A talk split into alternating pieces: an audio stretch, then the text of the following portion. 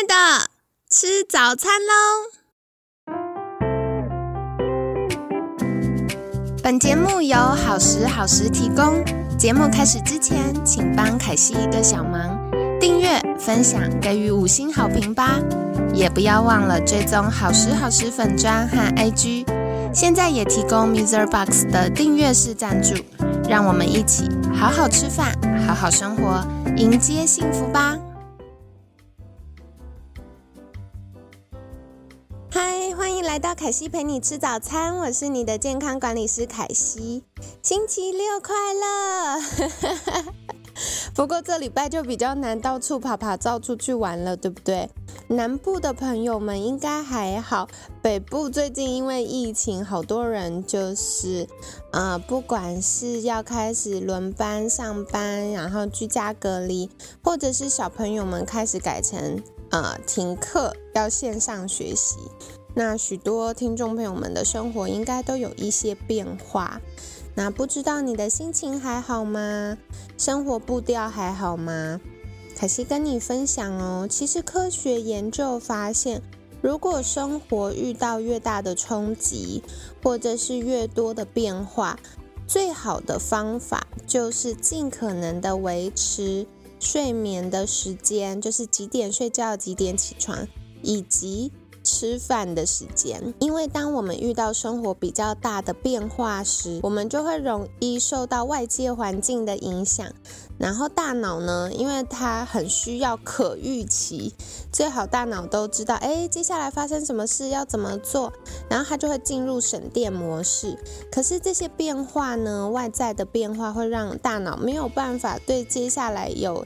一种可预期的感觉，所以大脑就会花比较多的能量在做很多的决策决定。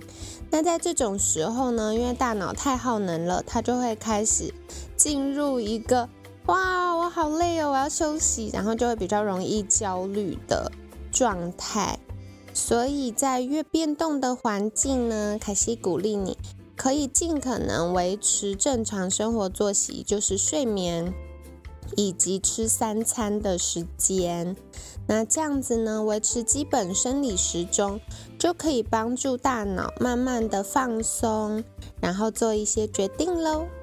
那希望今天的分享就是可以给你一点点恢复生活作息的鼓励。然后在面对这一波疫情底下呢，我觉得平静，然后冷静的，不用太过紧张，可是，一样提高警觉，那这样子就可以顺利度过了。那今天呢，我觉得疫情期间最棒的事情就是我们会有比较多的时间在家。那凯西想跟你分享一本书，叫做《在一起更好》，Together is better，是远流出版社出版的。那凯西一开始对这本书很有兴趣，主要的原因是因为它的作者，它的作者是塞门西奈克。不知道听众朋友们之前有没有听过呃这位作者的名字呢？他就是很有名，提出黄金圈理论的人。那嗯，如果没有听过黄金圈理论的听众朋友们，凯西小小帮你解释一下，就是。塞门呢，他就提出黄金圈的理论，包含我们的沟通，包含我们的目标设定，很重要。过去我们都会一直跟大家说我们要做什么，我们要做什么，所以你要支持我们。可是一直在说 what 的时候呢，我们就会容易因为彼此立场不同。然后卡关了，或者是人家就会觉得你要做什么干我什么事，是不是？可是呢，Simon 他就提出说，一个同心圆，那从外往内分别是大家一般沟通习惯的 what、how 跟 why，就是。做什么？怎么做？跟为什么？可是他现在打破我们的惯性哦。他说最最最重要的是 why，我们为什么要做这件事情？所以在很多沟通上，如果我们跟大家阐述我们的理念、我们的初衷，就比较容易达成共识。那在黄金圈理论呢，它就是鼓励你说。哎，先跟大家解释我们为什么要做这件事情，然后我们预计要怎么做，所以我们接下来会做的行为是什么？好，所以举例有一个过去学到的公式可以跟你分享哦。这是第一步呢，是我们跟大家沟通，我们观察到了一个社会现象，或者是我们有一个什么样的初衷。那这就是我们的 why 嘛？我们为了要达成我们的初衷，或者是为了要解决这个社会现象、社会问题，我们要做一个什么事情呢？然后接下来就是会跟大家沟通说 how 要怎么做。所以，比如说我们看到很多流浪动物，那他们没有一个可以遮风避雨的地方。那为了要提倡就是动物的福利。然后做到动物节育跟善终这件事情，所以呢，我们开始跟一些其他单位合作，我们目标是要做到不用安乐死啊，或者是不用。呃，不会有很多的小动物一直在外面流浪啊，等等的。那我们接下来刚刚讲的第一个是我们观察到个现象嘛，然后第二个是我们的目标，然后最后是要怎么做呢？比如说我们会跟一些企业合作，然后达到企业赞助支持我们去做，也就是流浪动物的节育计节育计划，以及呢一些。动物的健康检查等等，所以呢，他是说有价值的沟通要先从理念开始，这是 Simon 他提出来黄金圈的理论。Together is better 这本书呢，一开始我一直以为它是一本绘本，给小朋友看的绘本，因为它的书是精装的，是横式的，跟我们一般书的直式的设计不太一样。然后里面有非常非常大量的图画，只有一些些短短，就每一页都短短的文字，可能一两行。但是我仔细翻阅完之后，我发现它不只是可以让我们跟小朋友一起看的书，更重要的是它也很适合大人翻阅跟思考。而且它的用字啊很简单，然后是中英对照的，所以跟跟小朋友一起看是没有问题。就像讲故事一样，但如果是大人自己看的话呢？凯西很鼓励你花一点时间，一页一页的看，因为我觉得每一页他给的句子都很适合拿出来思考。这边举几个例子哦，是凯西在书里看到我觉得很喜欢的部分。首先是第九页，他说：“领导不是大权在握，领导是在照顾那些托付给你的人。”我觉得这很有趣，因为呢，以前大家都会觉得，哦，我升官了，然后我在一个呃管理的位置上，那我应该就是一个 leader 了，对不对？可是他这边说，leadership 关键是在于去照顾，然后去帮助这些托付给你的人，可能是你的员工，可能是你的组员，可能是你的学生。那我觉得他就是从一个不同的角度来切入，聊聊到底领导是什么。再来的话呢，后面也有提到，比如说七十二页，成就带来兴奋，旅程最后抵达目的地，你就实现了目标。我觉得这也是很有趣的。很多时候我们在追求成就感或追求目标的时候，我们就是看着那个目标一直前进，一直前进，一直前进。可是凯西在服务很多呃健康管理的学员的过程当中呢，我发现对于一些高成就的人来说，他。突破了一个收入目标之后，他就定定下一个收入目标，然后又突破下一个收入目标之后，就再定定下一个收入目标。到后来，你说这些钱对他来说有什么感觉吗？好像没有，就只是更多数字而已。可是，在这个过程中，可能会在无意间过度的压迫身体，然后潜意识的压力就会造成肾上腺疲劳。所以，凯西的确在服务很多代谢症候群或不孕的。客户的过程当中，发现哦，原来肾上腺疲劳这个慢性压力对于他们的影响这么大。其实凯西在以前学幼教的时候，老师就有提到我们怎么去激励小朋友。一般学校的激励方式可能就是发铅笔啊、发糖果啊、盖好宝宝章啊。那的确，对于越小的孩子来说，这个激励应该要越具体，因为小朋友他们还没有对于抽象或者是对于一些所谓荣誉这种不知道是什么也摸不到的东西感受，就是呃比较难被激励。但是如果是慢慢长大再大一点的孩子呢，呃，我们可以尝试用突破挑战过程中的。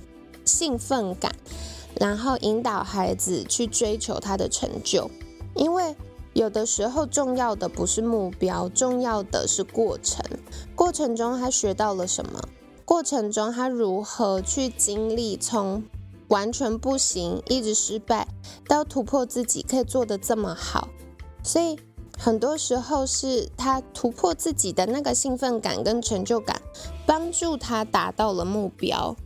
那我也很喜欢书上他有提到一个反思，就是你达到了你的目标，完成了你的成就之后呢，可以想想看，到底生命最终的价值是什么？这样子就可以帮助我们有系统的去找出对于我自己来说的轻重缓急、优先顺序的那个标准是什么呢？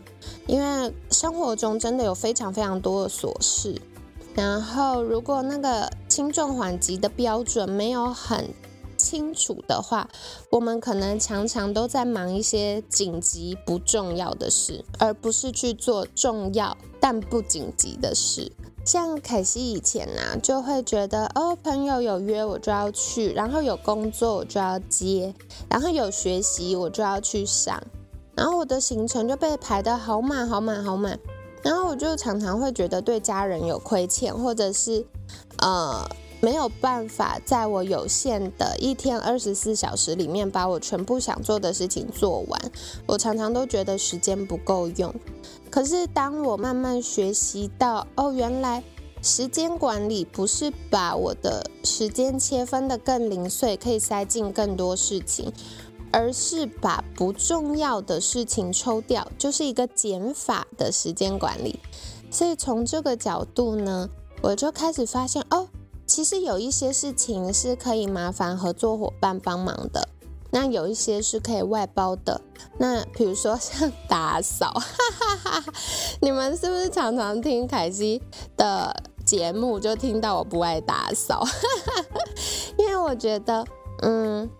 我喜欢整齐，但是有一些干净的部分，我就觉得哦，还是专业的人来做，做的比较彻底，所以我就会维持基本日常生活中基本的干净，然后一段时间我就会请专家们，就是清洁人员们，然后来我家把一些我平常比较难顾及的地方。